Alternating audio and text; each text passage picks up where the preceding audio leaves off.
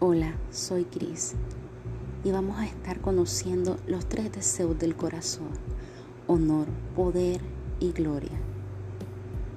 Y en el siguiente podcast vamos a ver en el Salmo 23 cómo se ve reflejado el deseo de honra, pero bajo una perspectiva correcta, no desde aquello que te envanece, sino desde la perspectiva de Jesús, el cómo Jesús te devuelve la honra, el honor, siempre que le busque.